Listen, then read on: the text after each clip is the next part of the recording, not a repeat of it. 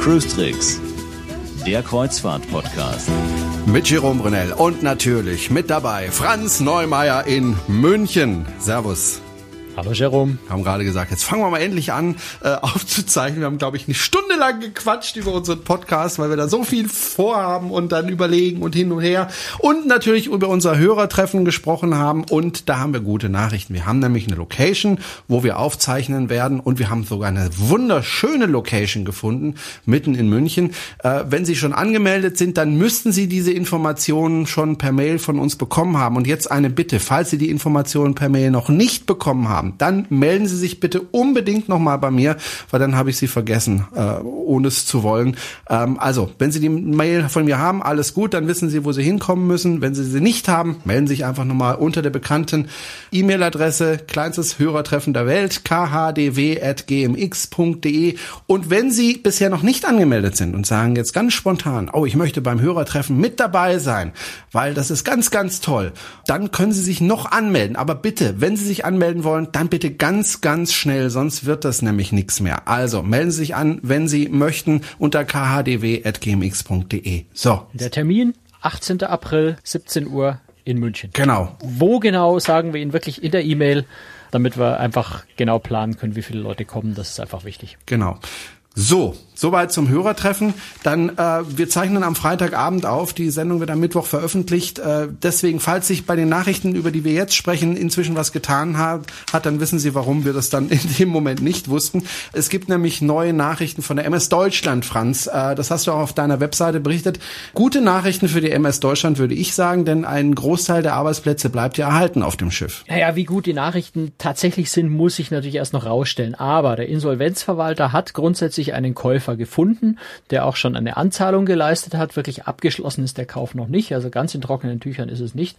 Und natürlich muss der neue Käufer dann auch es schaffen, das Schiff zu vermarkten. Angeblich will er, äh, will er die Deutschland tatsächlich unter dem Namen Deutschland auch weiter betreiben. Er will auch den Großteil äh, der Besatzung übernehmen. Insofern, das sind gute Nachrichten, wenn sich das so realisieren lässt. Aber der Käufer scheint also nur ein Finanzinvestor zu sein, der im Moment jetzt wiederum in Europa einen Partner sucht, der das Schiff tatsächlich betreibt. Also er will das Schiff verchartern und da ist natürlich noch lange nichts in trockenen Tüchern und man weiß bis jetzt auch noch nicht mal, wer der Käufer tatsächlich ist.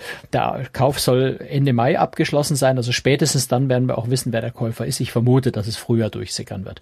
Aber erstmal ein Lichtblick, ja, es klingt gut. Ob sich tatsächlich so realisiert, muss ich dann zeigen. Na, ich drücke beide Daumen, weil ich fände es wirklich schade, wenn die MS Deutschland vom Markt verschwende. Äh, Wäre wirklich schade um das Schiff und auch um die Traditionen, die es ja rund um dieses Schiff gibt. Dann gibt's noch. Das ist schon eine Institution ja, einfach, ja. das stimmt. Dann gibt's noch eine wirklich gute Nachricht, nämlich für die Meyer-Werft. Die hat nämlich neue Aufträge bekommen, ne? Ja, also die äh, Carnival Corporation, also die weltweit größte, äh, der weltweit größte Kreuzfahrtkonzern, hat äh, eine ziemlich langfristige Planung für die Schiffsneubauten gemacht, äh, nämlich für neun neue Schiffe in der Zeit zwischen 2019 und 2022. Also schon sehr, sehr weit in die Zukunft geplant. Aber ich glaube, das ist gar nicht so dumm, so langfristig zu planen, weil man natürlich sehen muss, dass man bei den Werften auch tatsächlich äh, seine, seine Slots kriegt, dass die Schiffe auch tatsächlich gebaut werden können. Und gerade angesichts dieses riesigen Booms, den man ja nach wie vor hat und der jetzt durch China nochmal ordentlich befeuert wird, ist es, glaube ich, ein ziemlich schlauer Schachzug, sich rechtzeitig sehr, sehr früh schon die Slots bei den, äh, bei den Werften zu sichern, um dann eben die Schiffe in der Anzahl auch bauen zu können und nicht dazustehen, überall vor verschlossenen Türen zu stehen, weil die Werften sagen, wir haben schon so viele Aufträge, die nächsten vier Jahre können wir nicht mehr. Insofern sicher ganz schlau. Äh, von den neuen Schiffen sollen also vier bei der Meierwerft gebaut werden, und zwar sowohl in Papenburg wie auch in, in Finnland, in, bei, bei Turku. Papenburger äh, Meierwerft hat ja die ehemalige STX Finnland dort übernommen. Das heißt, dort können sie ja auch besonders große Schiffe bauen. In Papenburg sind sie ja, naja, zumindest ein bisschen begrenzt, äh, was die Ems angeht. Also da kann man nicht noch viel größer werden, äh, aber in, in Finnland können sie noch größer bauen. Und die anderen fünf Schiffe werden, wie eigentlich bei Carnival sehr äh, in den letzten äh, vielen, vielen Jahren sehr äh, konsequent bei Fincantieri in Italien, Italien gebaut. Welche Reedereien genau die Schiffe kriegen sollen, ist noch nicht gesagt. Also da kann man sich selber ausmalen. Das ist AIDA, Costa, Carnival, Cruise Line, Holland America, Princess, äh, P&O, großes Cunard, Seaborn. All die kämen im Prinzip in Frage. Insofern kann man jetzt noch nicht sagen, welche der Reedereien die neuen Schiffe bekommt, aber es sind zumindest ganz schön viele. Aber ich tippe jetzt mal auf AIDA, weil die hatten ja in Japan jetzt eher schlechte Erfahrungen gemacht mit dem Bau des äh, jetzigen Schiffes, was ja noch im ja, Bau sicher, ist. Sicher wird AIDA neue Und, Schiffe äh, bekommen. Auch Costa wird sicher neue ja. Schiffe bauen. Ich bin mir auch sicher, dass bei Carnival es weitergeht. Holland America hat ja gerade schon zwei äh, Schiffe in Auftrag, die gerade gebaut werden. Also das wird sich vermutlich auch ganz gut verteilen über die verschiedenen Reedereien. Du hast den chinesischen Markt angesprochen, da haben wir letztes Mal schon drüber gesprochen. Ein Schiff soll jetzt noch zusätzlich nach China gehen, ne? Ja, Royal Caribbean äh, baut ja gerade ja in den letzten Zügen die Anthem, das heißt die Anthem of the Seas ist eigentlich nahezu fertig, die wird demnächst an die Reederei übergeben und äh, drauf folgt dann ja noch die Ovation of the Seas, also das dritte Class, äh, das dritte Schiff der Quantum-Klasse. Und die Quantum of the Seas geht ja jetzt dann schon nach der Wintersaison, also jetzt im Frühjahr nach China. Und Royal Caribbean hat bekannt gegeben, dass sie tatsächlich auch die Ovation of the Seas ebenfalls direkt nach China äh, schicken wollen. Die haben also dann zwei ihrer allerneuesten Schiffe direkt in China, was schon ja eine, eine, eine ziemlich rasante Entwicklung ist, weil man bis vor zwei, drei Jahren eigentlich immer nur alte kleine Schiffe nach China geschickt hat. So, wenn man die in Europa, in den USA nicht mehr so richtig vermarkten konnte, dann hat man die eben noch so ein bisschen im chinesischen Markt eingesetzt oder im asiatischen Markt. Und jetzt plötzlich fahren tatsächlich die allerneuesten, äh, innovativsten Schiffe nach China. Das ist schon eine sehr, sehr spannende Entwicklung ja, die uns jetzt vielleicht in, in, im, Westen in Europa, in USA nicht ganz so glücklich macht, weil die ganzen schönen, tollen neuen Schiffe plötzlich nicht mehr hierher kommen. Aber es ist nicht ganz so dramatisch, weil es gibt auch ganz viele tolle, äh, schöne, auch neue Schiffe, die natürlich hier bleiben. Weißt du denn, welche Passagiere da auf die Schiffe gehen? Sind das tatsächlich Chinesen oder sind das Amerikaner, die einfach mal ähm, in China und nach Japan, fällt das eine Schiff ja immer, äh, fahren wollen? Weiß man das? Also bei Royal Caribbean ist es so, dass die Idee schon ist, die Schiffe als internationale amerikanische Schiffe weiter vom Charakter her zu behalten. Natürlich werden aber Anpassungen für den chinesischen Markt gemacht und der größte Teil der Passagiere wird da tatsächlich aus China sein, ja, oder aus Asien. Bin ich mal gespannt, wie sich das entwickelt. Apropos entwickelt, ähm, als ich das auf deiner Webseite gelesen habe, habe ich gedacht, was? 13 Flusskreuzfahrtschiffe an einem Tag getauft. Was ist da los, Franz? Also das sind zwölf Schiffe bei Viking äh, River Cruises und äh, ein Schiff noch bei einer anderen Reederei, nämlich Avalon Waterways. Am Tag drauf oder, oder zwei Tage drauf ist übrigens nochmal ein Schiff getauft worden, ich glaube bei Uniworld. Also ja, der Amerikan, der Flusskreuzfahrtmarkt in Europa mit amerikanischen, britischen und australischen Passagieren ist seit Jahren eigentlich in einem gewaltigen Boom und wächst unglaublich rasant. Und äh, Viking baut jedes Jahr so sechs, acht neue Schiffe und nimmt die in, in Dienst. Und insofern sind die tatsächlich inzwischen dazu übergegangen, ihre Schiffe nur noch in, in quasi in Massentaufen äh, zu taufen, weil der Aufwand wahrscheinlich viel zu groß wäre, für jedes einzelne dieser Schiffe eine einzelne Taufveranstaltung zu machen. Irgendwann würden, glaube ich, auch keine Gäste mehr kommen, keine Journalisten mehr kommen, wenn, wenn quasi alle drei Wochen eine Taufe wäre. Insofern fasst Viking tatsächlich jetzt die äh, Taufen immer so ein bisschen zusammen und macht dann Großtaufveranstaltungen, wo dann eben wie in dem Fall äh, gleich mal zwölf Schiffe gleichzeitig getauft werden. Wobei auf den Schiffen, die jetzt in Europa fahren, vor allem Amerikaner äh, äh, sitzen und, und sich da herumgondeln lassen. Weniger die Europäer, oder? Naja, weniger der Europäer würde ich nicht sagen. Also bei Viking River Cruises, die vermarkten in Deutschland nicht mehr. Also das sind tatsächlich Schiffe, die nur mit Amerikanern, Briten, äh, auch ein kleiner Teil Australier unterwegs sind. Äh, also englischsprachige Märkte, äh, wo tatsächlich die Flusskreuzfahrt sehr, sehr stark boomt. Der deutsche Flusskreuzfahrtmarkt existiert deswegen trotzdem, der wächst auch noch ganz leicht, aber nicht so rasant, äh, wie das der amerikanische tut, ja.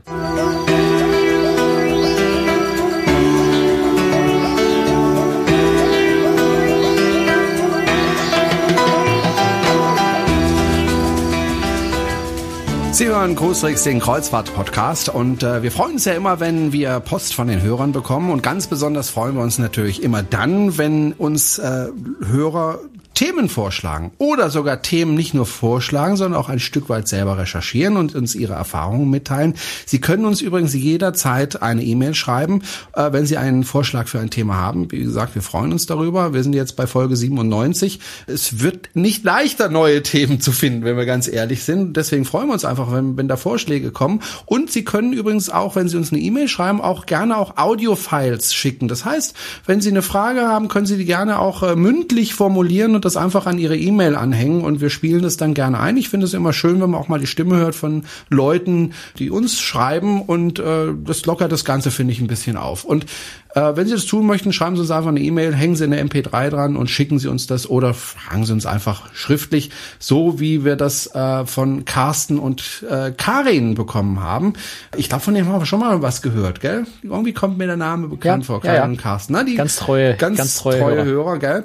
Und äh, Sie haben eine Hörerfrage uns geschrieben und schreiben, welche Kreuzfahrthäfen bieten sich eigentlich für individuelle Anreisen an? Wie kommt der Kreuzfahrer am besten vom Flughafen, Bahnhof zum Schiff? Wie viel Prozent der Gäste nutzen eigentlich das rundum sorglos Paket aller Mein Schiff oder AIDA, wo häufig von den Reedereien bereits ein Flugpaket mit Transfer zum Hafen eingeschlossen ist. Manchmal ist es sicher auch nett, einen zusätzlichen Tag mit Übernachtung am Hafen zu haben, um das Ein- und Auslaufen der Schiffe zu beobachten bzw. zu filmen.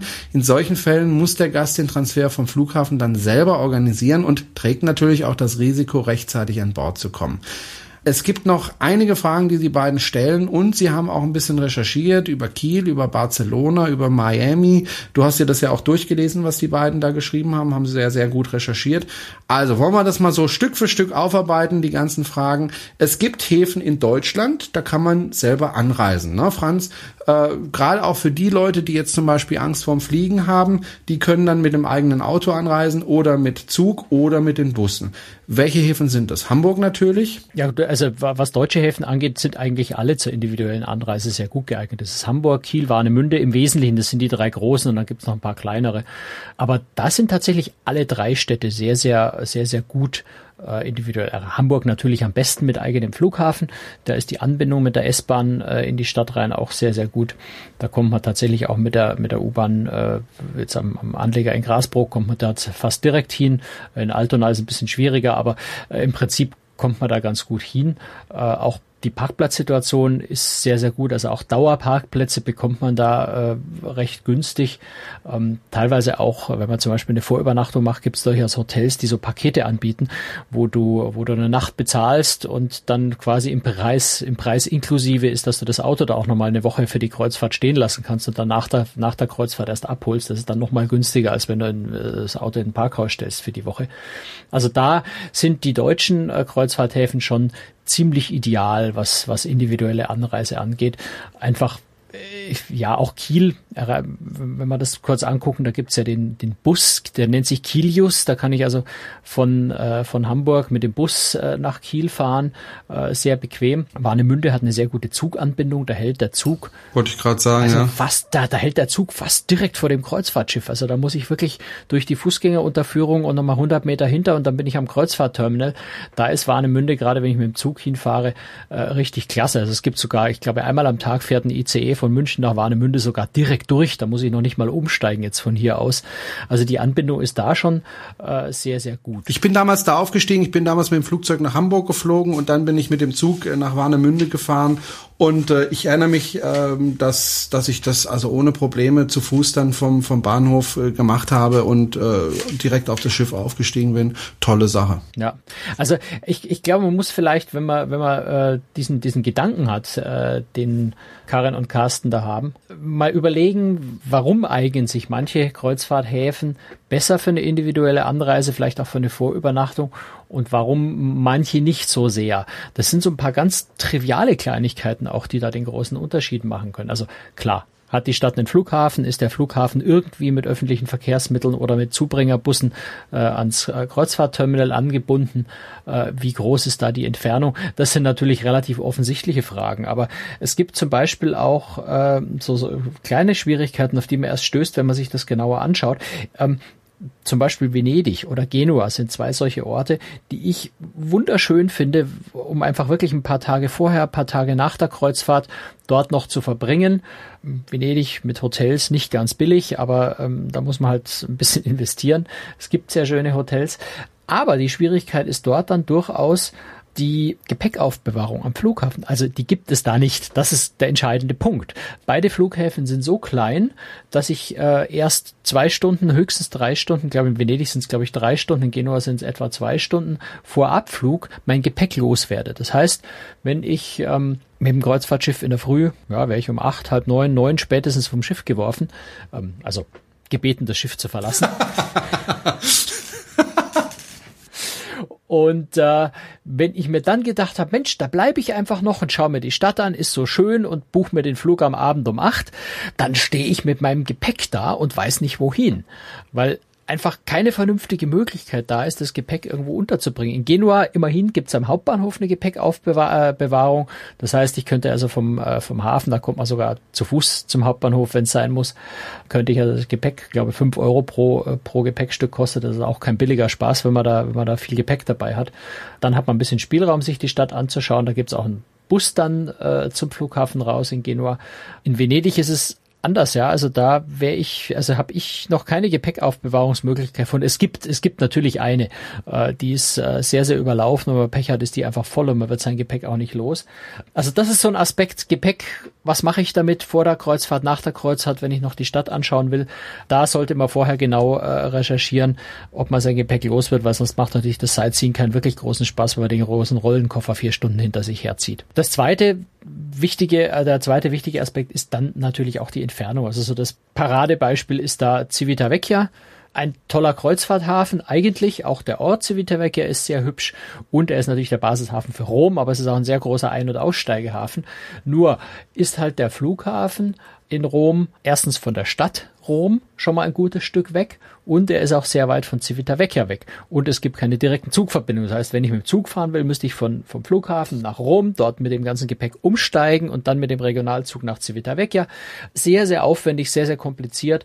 Insofern ist da vor allem die große Entfernung dann zum, äh, zum Flughafen die Schwierigkeit dort weiterzukommen. Ich erinnere mich gerade, Rom fand ich also als Flughafen ganz, ganz furchtbar, weil einfach die Verkehrsanbindung, zumindest damals, als ich da geflogen ist, jetzt auch schon wieder ein paar Jahre her, äh, hingeflogen bin, die Verkehrsanbindung ganz miserabel war. Es gab irgendwie, du bist aus dem Flughafen rausgekommen und dann ging's los. Du musstest irgendwie einen Bus finden, der dich dann nach Rom bringt. Du kannst aber jetzt nicht unbedingt das tollste Italienisch. Welcher Bus fährt da jetzt eigentlich hin und welcher nicht? Und äh, wo fahren die überhaupt ab? Und du hast da gesucht und gemacht sowas ist eigentlich äh, sehr unwürdig, finde ich, für so, ein, für, für so eine Stadt wie Rom. Also eigentlich müsste da eine Zugverbindung ja. direkt nach also, Rom reingehen. Ja. Also ich verstehe es nicht, dass das nicht ja. also geleistet wenn man, wenn man in Civitavecchia aufs Kreuzfahrtschiff geht, da ist wirklich empfehlenswert, auch wenn es je nach Reederei teilweise sogar ein bisschen teuer ist, den Transfer direkt mit der Kreuzfahrt zu buchen.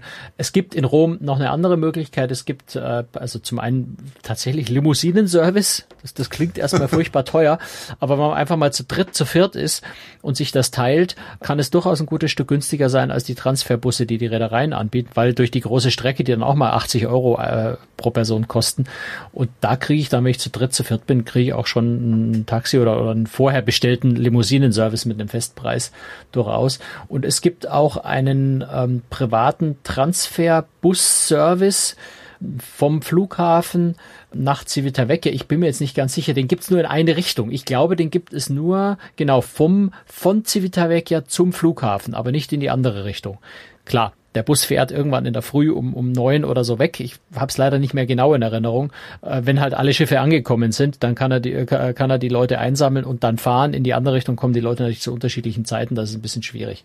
Also da muss man sich vorher einfach dann sehr, sehr genau umschauen, beziehungsweise auch auf Cruistrix haben wir einen, einen Hafenguide zum Thema äh, Civitavecchia, wo das genau drin steht. Bevor wir über andere Häfen sprechen, noch äh, zwischendurch ganz kurz. Wir haben schon mal in einer Folge, in einer vergangenen Folge darüber gesprochen, äh, der Unterschied zwischen ich organisiere organisiere meine Anreise selbst äh, oder ich buche meine Anreise direkt über die Reederei.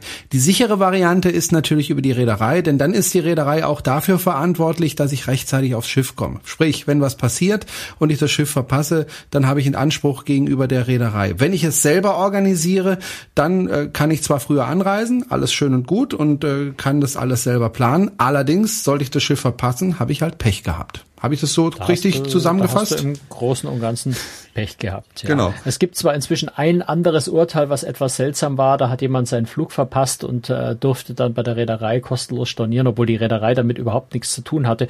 Aber im Grundsatz gilt nach wie vor die Regel, wenn ich individuell anreise, bin ich auch selbst dafür verantwortlich, dass ich pünktlich äh, zur Abfahrt des Schiffs beziehungsweise zur entsprechenden äh, Einsteige-Deadline da bin.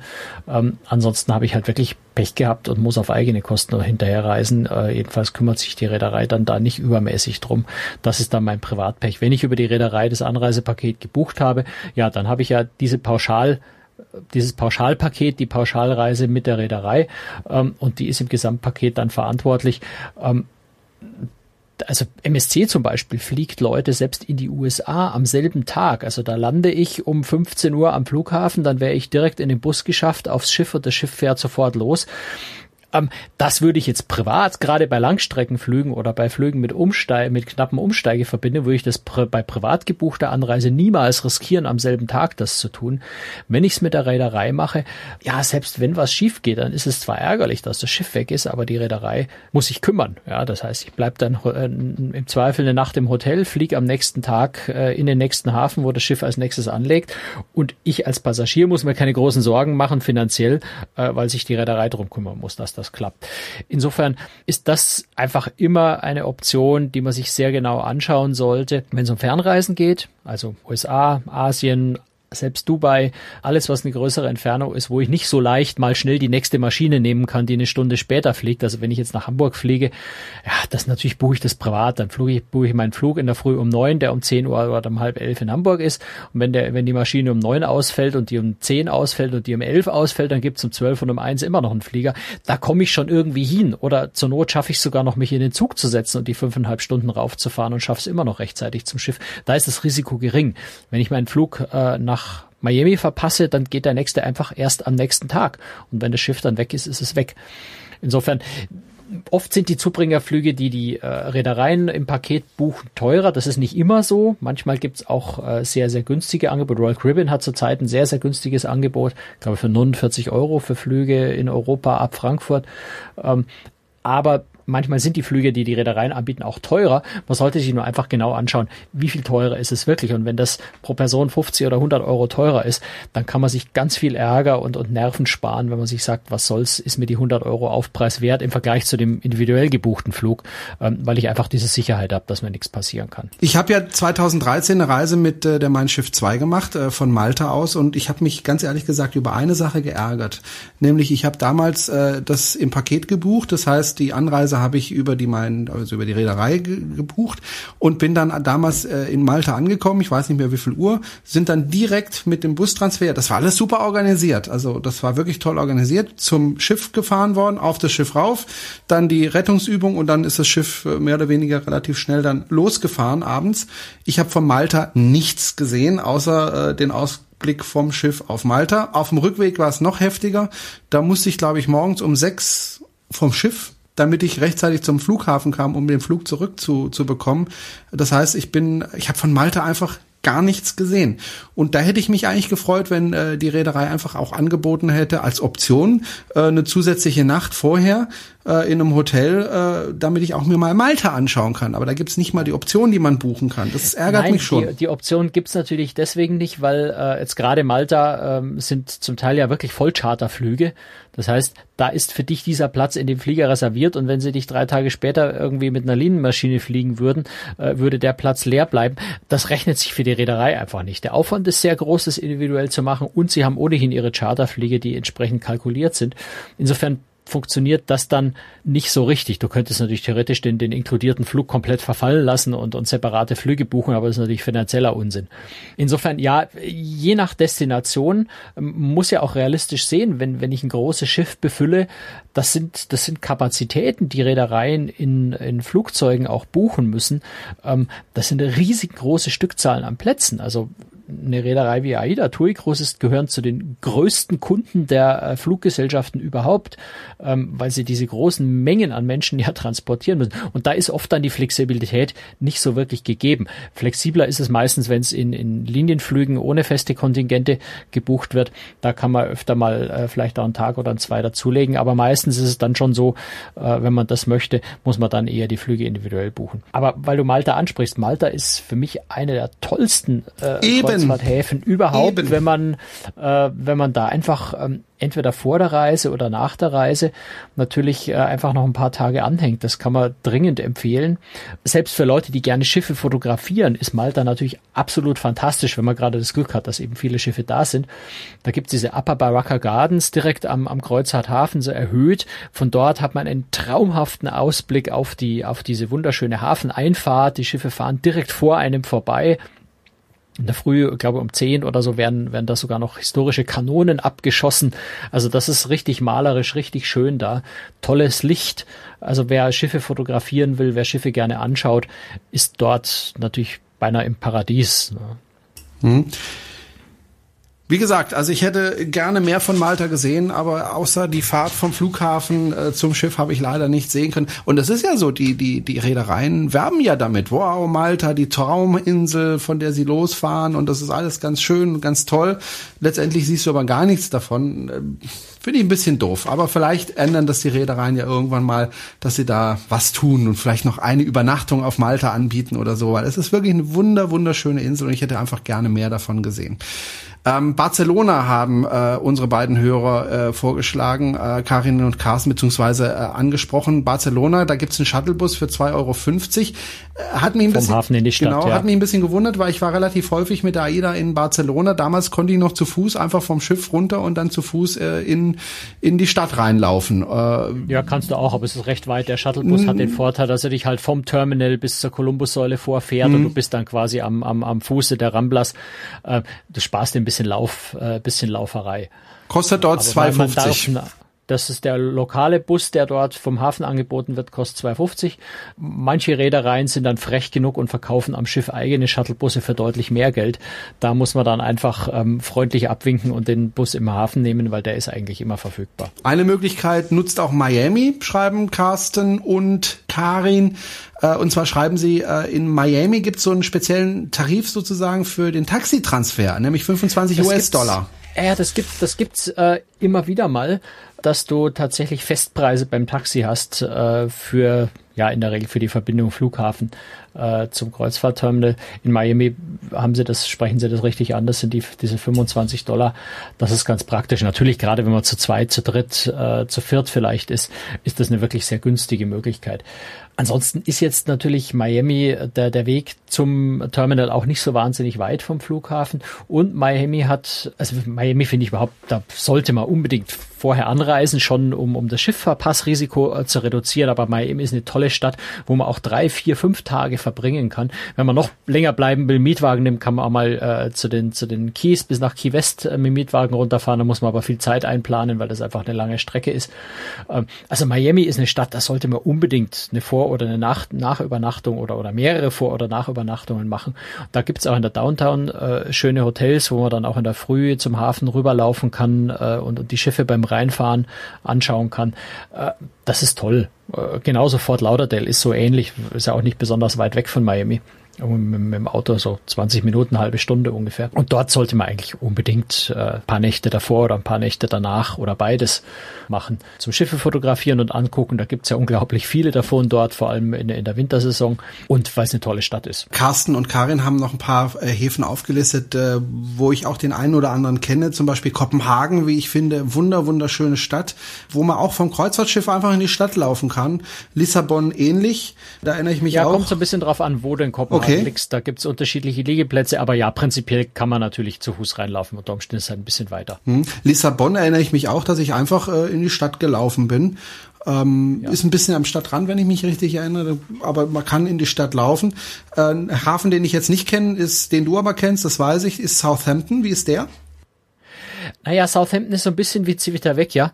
Ähm, man fliegt natürlich nach London. Southampton hat einen eigenen Flughafen, aber da fliegt nur relativ wenig hin. Ich glaube, Ryanair fliegt da von irgendwo hin. Also normalerweise fliegt man eben nach Heathrow und muss dann äh, von Heathrow nach Southampton. Da gibt's äh, private Bustransfers oder eben die von der Reederei. Aber da ist es so ein bisschen ähnlich wie Civitavecchia. Man, man, man landet am Flughafen, setzt sich in den Bus und fährt äh, zum Hafen und äh, hat da wenig, wenig Möglichkeiten, das irgendwie anders zu machen, einfach auch weil die Entfernung recht groß ist und man sehen muss, dass man zum Schiff kommt. Und Southampton, ja, also es ist jetzt keine Stadt, die, die unglaublich attraktiv ist. Es gibt schon so ein bisschen äh, ähm, Seefahrergeschichte und es gibt ein paar, äh, paar historische Häuser und sowas zum Anschauen. Es ist ganz nett, aber es ist nichts, was man jetzt unbedingt äh, anschauen muss. Also so ganz ähnlich eigentlich wie, wie Rom und Civitavecchia. Eher so ein bisschen schwierig durch die große Distanz. Was ich einen richtig klasse Kreuzfahrthafen finde, ist Amsterdam. Wollte ich gerade ansprechen, Amsterdam. Weil Amsterdam wundert mich nämlich ganz ehrlich, wenn ich da kurz dazwischen gehen darf. Ja. Ich habe nämlich noch nie, ich war schon öfter in Amsterdam, ich habe noch nie ein Kreuzfahrtschiff dort gesehen. Ich habe viele Schiffe dort gesehen, aber ich habe noch nie ein Kreuzfahrtschiff dort bewusst ja. gesehen. Also das Tolle da ist halt, dass es zum einen äh, eine sehr sehr bequeme und günstige öffentliche Anbindung, äh, also eine, eine äh, S-Bahn-Anbindung vom Flughafen zum Hauptbahnhof in Amsterdam gibt. Wenn es keinen Stromausfall gibt wie heute am Aufzeichnungstag Freitag. Weiß nicht, ob du es mitbekommen hast. Nee. Holland Stromausfall. Ach so. Wie nett. Keine ja, Züge keine mehr Ahnung, gefahren, die, alle liegen geblieben. Ja, keine Züge mehr. Nee. Das ist, das, dann wird es natürlich schwierig, ja. dann muss man ein Taxi nehmen. Aber also normalerweise steigt man wirklich am Flughafen in die S-Bahn ein oder in diesen Zug, äh, fährt zum Hauptbahnhof. Ich das, das waren ein paar Euro, das war ganz günstig. Ich habe den genauen Preis nicht mehr in Erinnerung. Das war sehr, sehr günstig. Steigt am Hauptbahnhof aus und vom Hauptbahnhof sind's, ich glaube, 400 Meter zum Kreuzfahrtterminal. Also da kann man wirklich mit dem Koffer in der Hand aus dem Bahnhof raus, direkt zum Kreuzfahrtterminal rüberlaufen für die Flussschiffe noch näher, aber für, auch für die Hochseeschiffe wirklich gleich um die Ecke. Und es ist zugleich mitten in der Stadt. Also man kann von dort auch direkt in die Stadt zu Fuß reinlaufen, sich die Stadt anschauen. Da ist alles so direkt beieinander. Das gibt's eigentlich in kaum einer anderen Stadt so so intensiv, so nah zusammen mit so einer perfekten äh, öffentlichen Verkehrsanbindung. Insofern ist so Amsterdam ist so mein mein heimlicher Favorit, was jetzt äh, Infrastruktur angeht, eigentlich als Kreuzfahrthafen. Das ist das ist wirklich sensationell. Dann habe ich einfach nur Pech und, gehabt. Und eine wirklich sehenswerte Stadt. Ja. ja, das sowieso. Also eine tolle, wirklich tolle Stadt. Äh, ich habe wahrscheinlich einfach Pech gehabt und äh, da waren halt einfach gerade keine Schiffe da, als ich dort war. Das ist durchaus möglich. Habe ja Pech gehabt. Ja, Amsterdam ist jetzt kein Hafen, wo, wo fünf, sechs, sieben Schiffe mhm. liegen. Äh, da sind halt zwei Schiffe dann mal da. Ja, und es gibt ja auch noch den, äh, den vorgelagerten Hafen, den I Imuiden, glaube ich, spricht man den aus. Äh, man muss ja nach Amsterdam so einen kleinen äh, Kanal äh, fahren. Außerhalb, also direkt an der Nordsee, ist dieses Eimuiden, glaube ich, spricht man es aus. Eimuiden. Dort legen auch nochmal ein, zwei Schiffe manchmal an.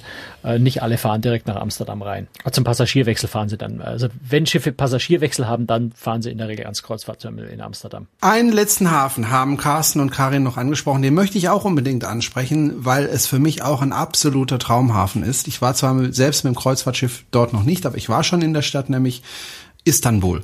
Äh, wirklich für mich eine der Top-Städte der Welt, äh, also die ich bisher gesehen habe. Ich bin wahnsinnig gerne in Istanbul, weil es einfach ähm, eine so vielfältige Stadt ist, so eine quirlige Stadt ist und auf der einen Seite westlich und auf der anderen Seite auch asiatisch. Tolle Stadt äh, und da sind auch viele Kreuzfahrtschiffe immer unterwegs. Und man kann auch da, glaube ich, äh, direkt vom Kreuzfahrtschiff in die Stadt laufen. Ja, ja, also die Schiffsanleger sind da ja mittendrin mitten, mitten im Zentrum. Ich habe an Istanbul keine so ganz so positive Erinnerung, weil mich, weil mir da ein Taxifahrer, der hat mich so dermaßen auf den Tisch gezogen dort. Also der hat mich einfach, der hat einfach meine Notlage ausgenutzt. Ich hatte halt nun mal kein Kleingeld, ich hatte halt nun mal nur einen 50-Euro-Schein. Und in dem Moment, wo er das mitbekommen hat, hat er plötzlich kein Wort Englisch mehr gesprochen und überhaupt nicht mehr. Hatte selbstverständlich überhaupt kein Wechselgeld. Und also der hat mich einfach gnadenlos abgezockt, muss man nicht, kann man nicht anders sagen.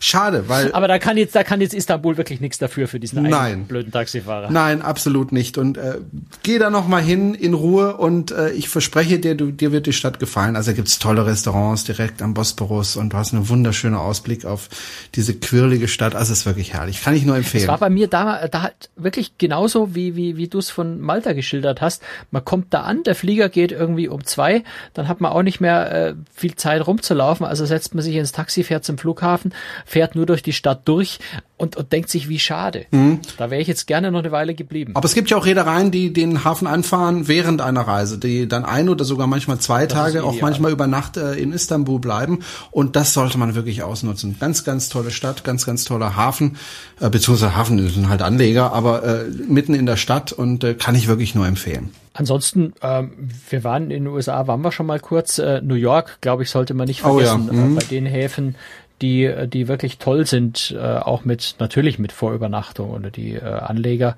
Ja, da kommt so ein bisschen drauf an. Es gibt äh, Terminals in Brooklyn, es gibt Terminals auch in Manhattan. Ähm, Royal Caribbean, Celebrity legen in New Jersey auf der anderen Seite drüben an. Das ist dann schon eine ganz ordentliche, etwas längere Taxifahrt darüber. Das ist nicht mehr ganz so optimal, aber natürlich ist New York allein schon äh, wegen, wegen der Einfahrt in den Hafen. Selbst wenn man drüben in, in New Jersey anlegt, sieht man aus der Entfernung die Freiheitsstatue ja trotzdem. Äh, man fährt halt nur nicht direkt dran vorbei. New York äh, unbedingt empfehlenswert äh, als Hafen, wo, wo man ja auch relativ bequem dann zu den Terminals hinkommt und insofern äh, eigentlich in der Hinsicht auch in die Kategorie einzustufen. Toll für Vorübernachtungen. Toll zum Fotografieren natürlich von den Schiffen. Äh, wenn ich in Manhattan vorne stehe, die Schiffe in der Früh reinkommen, ähm, gibt wunderbare Bilder mit der Freiheitsstatue im Hintergrund. Äh, das ist schon sehr, sehr schön. So, das war sie. Die 97. Folge von Krustrix, der Kreuzfahrt-Podcast. Und nochmal der Hinweis, sollten Sie zum Hörertreffen auch kommen möchten, dann bitte ganz schnell bei uns melden unter khdw.gmx.de, weil sonst klappt das nicht mehr.